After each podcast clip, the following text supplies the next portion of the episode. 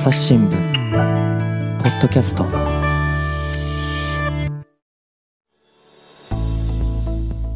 朝日新聞の岸上渡です。で、本日のテーマは、あの、核兵器と SDGs と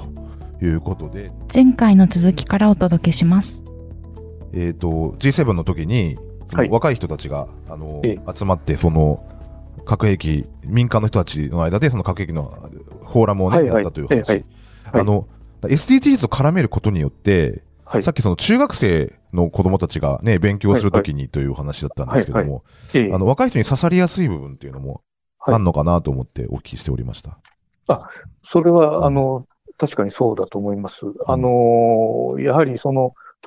今の若い人たちにですね、じゃあこれから核兵器の問題を考えようとか言ってもなかなかやっぱりこう響かないっていうふうに、まあ実際にこの大学なんかで教えられてる先生の話聞いても、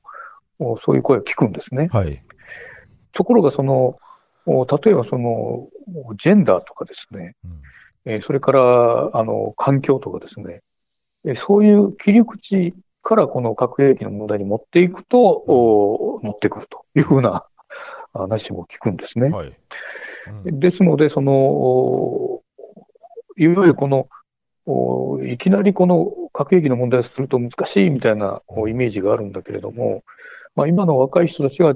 この関心を持ちやすいテーマから、えーこの核兵器の問題にこう普遍して考えていこうというふうに、えー持っていけばですね、より多くの人にこの問題を考えてきっかけになるっていうような声がよく聞きますね。うんおっしゃる通り、その、えーなんてだろう。核廃絶っていうとね、やっぱり核軍縮交渉みたいので、えーまあ、む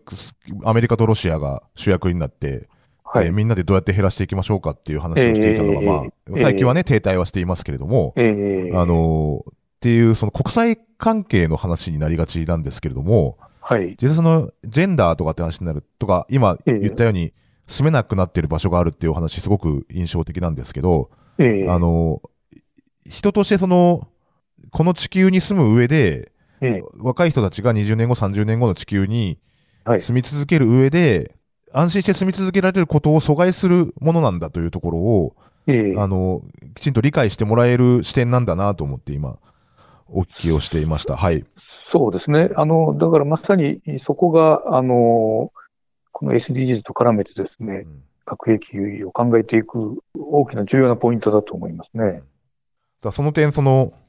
えっ、と、インタビューされている専門家の先生やなんかにも、ええどういうふうにおお話しされていたのかな。そうですね。私が今回、まあ、取材でおあのお聞きしたのがですね、まあ、東京にあるこの明星大学ので教授をされてます、あの、竹峰誠一郎さんという方なんですけれども、まあ、彼は、まあ、先ほど言いました、その、ビキニ干渉での水爆実験でこう被害を受けたマーシャル諸島、何回も、何回も足を運んでですね、そしてこのグローバル被爆者の問題にこうずっとこう取り込んでこられている、まあ、40代の先生なんですけれども、この竹峰えー先生にへのこのインタビューっていうのは結構あの、下に飛んでいたなと思うんですね。その、まあ、どうしてもその核核兵器の議論っていうのはこの攻めるとか攻めないとか、その核抑止がどうだとか、まあ、そういうふうな話になりがちなんですけれども、この今現在あるこの地球的な影響、まあ、そういうもの、そういう現実からですね、えー出発して、ね、考えるべきだというふうなあーことをおっしゃってです。な、なるほどなというふうに、まあ、共感、うんしたわけなんですけれども、この竹峰先生が、あの、おっしゃってたのはですね、自分のお先生み自身のですね、ちょっと体験を述べられたんですけれども、まあ、ずっとこの東京でのあ授業をか彼はやっているんですね。はい。すると、まあ、東京に来て、彼の専門は、あの、国際社会学という、はいはい。まあ、国際的な、いろいろ社会的な観点でこう考えるっていうテーマなので、あるある程度この、いろいろそう社会問題に関心を持った学生さんたちがうん来られるらしいんですけれども、やっぱりその広島、あるいは長崎の話っていうのは、あそれはやっぱり広島、長崎の話でしょうみたいなうん。あ感覚の人たちがやっぱり多いらしいんですね。はいはいはい。だからどうしてもその広島、長崎の壁っていうんですかね、うん。と東京に、ではその話がなかなか伝わらないっていう、そういう壁みたいなのがあるんだとおっしゃるんですね。ところが、その、今のやっぱり学生さんたちはですね、やはりその、先ほど言いましたように、環境とか、あるいはこのジェンダーの問題とか、こういうふうな問題にはもう敏感にこう結構反応するらしいんですね。ですので、そういうものとこう、つながりを考えながら、あやはりこの今の若い人たちに、えー、訴えかけていく必要があるというふうに、まあ、先生自体もこう感じられてるっていうふうにおっしゃっててですね、それを、まあ実際に、えー、まあ竹峰先生もですね、えー、この G7 広島サミット前に開かれた、まあみんなの市民フォーラムというのに、まあ彼も登壇されてですね、自分のその机の前にはですね、被爆樹木のですね、小さなこの苗ですね、あの、鉢で、鉢をこう置いてですね、こう発言されていたのがちょっと印象的なんですけれども、要するにその、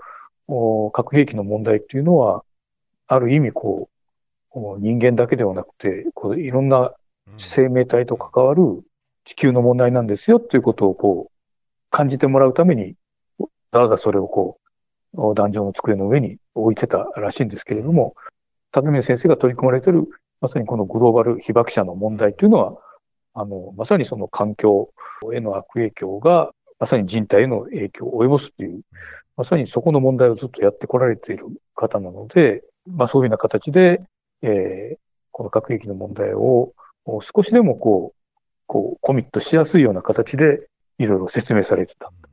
そこがまあ印象的です、ね、なるほどですね。はい、えー、まあ、あの、私の世代もそうかもしれないですけども、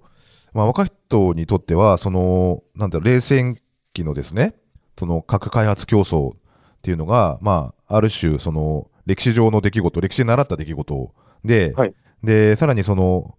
実はその今やってる G7 の核抑止論の話にしても、まあ、保有国家のパワーバランス、その延長上にあるという意味で言うと、その、はい、学校の授業で習ったその歴史の出来事の中で、その完結してしまっているところもあるのかもしれないんだけれども、あの実はその SDGs を通して話す、語ることによって、はい。その未来のお話なんだよってみな、皆さんが暮らす未来の、作る未来の話なんだよっていうところで、こう、なんか自覚を持ってもらえるのかなっていうのを今感じてました。そうですね。あのまあ、これは先生ご自身もおっしゃってたんですけれども、はいやっぱりどうしてもこの広島、長崎の被爆の問題、あるいはこのいろんなこのビキニ核実験とかですね、はい、センパラチンスクの核実験とか、こういうのはもう、なんかこの歴史上の出来事であって、なんか今とこう、こう切り離されているような感覚を持ちがちだと思うんですけど、うん、でもこれは、まあ、時と場所は違ってもですね、うん、まさしく今、そのウクライナ戦争というのが現実に起きてるわけですね。はいはい、で、それがひょっとして核戦争になるかもしれないっていう、まあそういう危機すら、あの、語られてるわけですよね。うん、そういうふうな状況のもとで考えると、歴史上の出来事だったと思ってたことがですね、うん、もう今につながってるという認識にもなると思うんですね。うん、時と場所が違うだけであったけれども、まあ、地球という長い物差しの中で見た場合に、やっぱりそれは、本当短いこの現代という時代の中で繋がってるんだというふうな、まあそういうふうなあの、ことを再認識させてくれるもします。そうですよね。ええ、で、まあ、そういった意味で言うと、その、今ね、広島に、あの、行くと、こう、欧米系の、この、なんか、比較的若い世代の外国人の人たちがたくさん来てるなという印象なんですけども、はい、なんかそういう意味で、その、空気の違いみたいなものって、広島におられて感じることってありますか？やっぱりこの2016年の5月にあのオバマ大統領ですね、まあ、当時のオバマ大統領がまあ、アメリカの現職の大統領として初めてこう広島にを訪問したということがあってですね、えそれがまあ結構、まあ、世界的にも報道されたということもあったんでしょうけども、うん、あの、その後やっぱり広島に訪れる前外国人の方々がもうかなり増えたんですね。で、おそらく今回この G7 広島サミットが5月に開かれましたけれども、うん、まあ同様のまあ、同じような現象が多分、うん、起こりつつある感じがするんですね。うん、やっぱり、まあコロナっていうのもありましたけれども、ものすごいあの外国人が今ちょっと、あの、増えてるなという感じは実感としてあります。うんうん、で、それはまあ、逆に言うとその、まあ、の人がですね、この広島っていう、この場に来てですね、で、あの、広島平和記念資料館とか、あるいはその隣にあります、その、まあ、国立のその、追悼記念館とかですね、はい、そういうところに足を運んで、被爆の実相を見てもらうという、まあ、それは貴重な機会に、とは思うんですけれども、やっぱり、まあ、これはもう本当に過去の出来事ではなくてですね、うん、まあ、現在進行形のですね、全員、この人類そのものに関する、まあ、教訓として今もそれを、あの、発してるんだぞというふうな、まあ、そういうふうなことをですね、まあ、日本人だけでなくて、多くの、その、外国の人にもこう感じてもらえたらなという気はしています。うん、すね、はい、まあ、そういうお話を聞けば聞くほどですね、やっぱりその、ね、5月の G7 で出た、えっ、ー、とね、声明であったりとか、その辺の核抑止論とのその温度差みたいなところに、思わざるを得ない、思いを至らさざるを得ないなというふうに思って聞いてたんですけども、えあの、なんかその辺のその温度差みたいなところを、こう埋めていくにはですね、こう、何をが必要なのかなと思って、今聞いてました。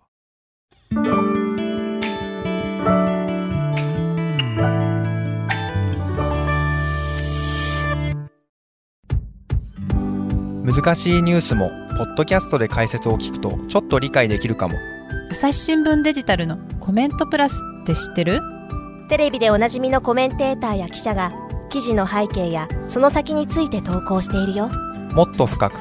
もっとつながる。朝日新聞。この、まあ、被爆地というのはまさにこのあってはならない人類の悲劇というものをこう語り継いでいく、まあ、場所なんですけれども、まあ、今回確かにその G7 のこの首脳たちが集まって、えー、まあ、いろんな成果文書を出したりしたんですが、まあ、印象として言えば、まあ、結局はこの G7 の結束を固めると。はいはい。それから、あの、ウクライナを応援しますよと。まあ、そういうふうなメッセージだったと思うんですね。うん、えところがやっぱりその被爆地っていうのはその核兵器を持っていい国と持っていけない国、あるいはその戦争していい国としてはいけない国っていうのをこう線引きするんではなくてですね、やっぱりこの、まあ、あらゆる核とあらゆる戦争に反対するっていう、まあ、まあ、非戦と比較の、まあ、砦みたいなもんだと思うんですよね。うん、だから、まあ、先ほど言いましたように、その、まあ、時と場所が違ってもですね、うん、今もこの78年前に、えー、に起きたようなこと、それと同じような戦争によってですね、傷ついてる人が今もいるんだっていうことをこう、思い起こせる役割がこう被爆地にあると思うん。ですよね。だからまあ、あの、よく、あの、言われるこの、いわゆるこの安全保障の現実とかですね、この緊張した、あの、国際情勢の中でとかですね、まあ、ややもすればですね、あの、いわゆるこの、核抑止を示せみたいなことを言うのがリアリストみたいなこう印象を与えてしまうんですけれども、でもその、まあなんていうんですかね、この被爆地っていうのはそれに同調する必要っていうのは全く必要ないと思うんですね。むしろその、繰り返し繰り返し、えー、ここは比較非戦の原点なんだということをこう、言い続ける必要があると思うんですね。だから、まあ、この G7 の国々っていうのは、まあ、本来、この自由と民主主義と人権をこう掲げてる、まあ、そういうふうな国だと思うんですけれども、まあそうであればこそですね、まあ今回のこのウクライナ戦争の本質というものをよく見てですね、そして、まあいろんなこう、辛抱遠慮をこう考え巡らしてですね、中国、ロシア、まあそういう難しい相手ともこう対話を模索していくような、まあそういう知恵を出し合うような、まあそういうふうなことをこう必要があるっていうのを、やっぱり被爆地からですね、言い続けるっていうのが大事じゃないかなというふうに思っています。うん、そうですね。なんか、えー、今その、まさにその、まあ G7 のその国際安全保障の現実とか緊張とかっていう話、はい、で、それってでもその、戦争をがあるよ、戦争が起きるかもしれないという前提で、その成立する議論だろうと思って聞いたんですけども、で、一方で、その核廃絶とか軍縮、核軍縮っていうのが、戦争があるとかないとかを超越して、その考えていかなければいけないことなんだっていうのが、その今回その SDGs の視点で語ることによって、理論的にわかるなというふうに思って聞いてたお話だったんですけども、そうですね、うん、はい。だそういった意味でですね、その、ええ、まあ、保有国のそのアプローチを変えさせる、変えてもらう必要があるというふうにも思ったんですが、はい。なんかそういう意味で言うと、その日本がすごく重要な役割を果たしている、はい。果たさなきゃいけない立場にあるんじゃないかなと思って、今聞いてました。はい。あの、その通りだと思います。うん、まあ、まさに本当戦争で被爆した国、このこと一つ取り上げてもですね、やはりその、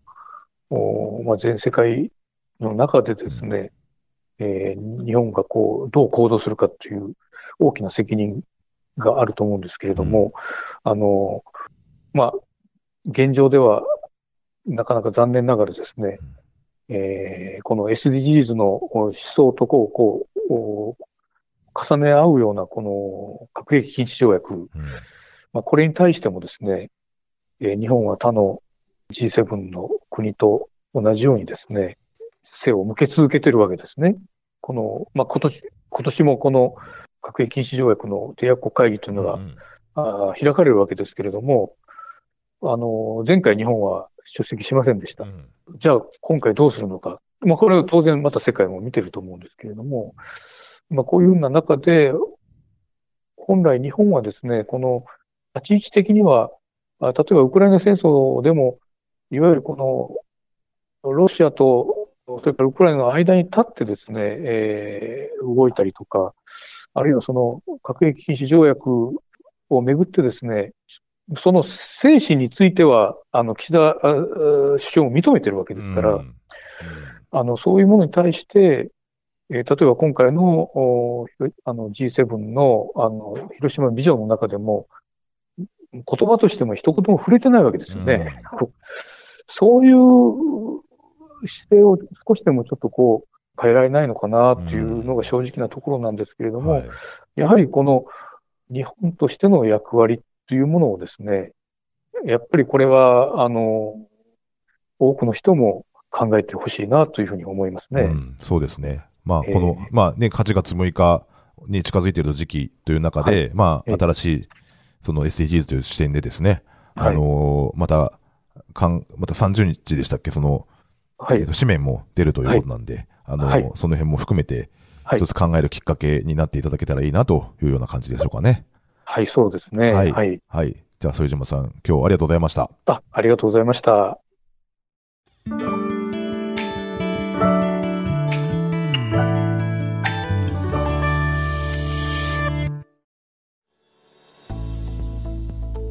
はい、ということで今日はあの、えー、広島総局の副島秀樹編集員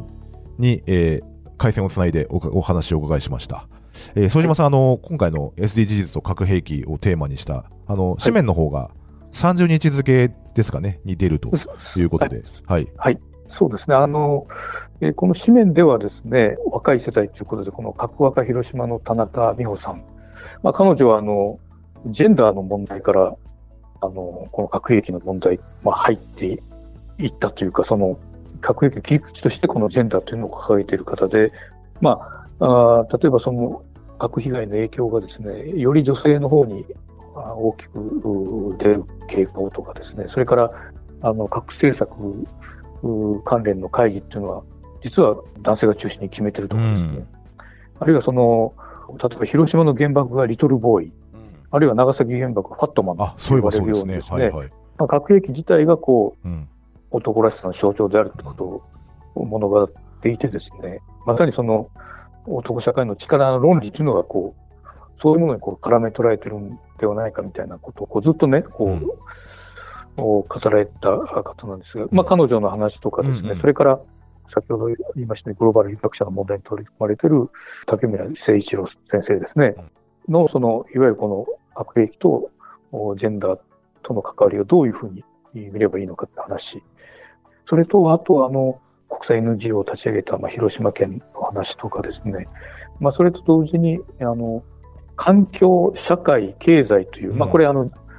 SDGs に深く関わる、まあ、大きな3つの概念ですけれども、まあ、これの、まあ、つの円がこう絡まるような図を示してですね、うん、まあ、どういうふうな SDGs の項目がここに核兵器に関して、えー、関わってくるのかっていうのを、まあ、簡単にわかるような図も、うん、あの用意しております。はい、あのぜひ読んでいただくとともに、教育現場なんかでも使われたらいいなというふうに、あの、なるほど、なるほど。北欧編集員はおっしゃってましたなるほど、なるほど。えー、そういうふうなあちょっと期待はしております。はい。はい、じゃあこれ配信されてる頃にはもう紙面には掲載されていると思いますんで、はい、えー、ぜひそちらを開いてみていただければなというふうに思います。はい、えー、副島さんありがとうございました。あ、ありがとうございました。はい、最後までお聞きいただきましてありがとうございました。えー、朝日新聞ポッドキャストではですね、えー、こうした核兵器の問題なんかについても、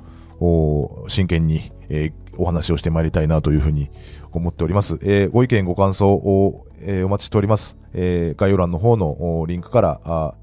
おお便りフォームですとかですね、えー、ツイッターのコミュニティですとか、えー、メルマガですとかございますんで、えー、そちらの方を、えー、チェックしてみてください。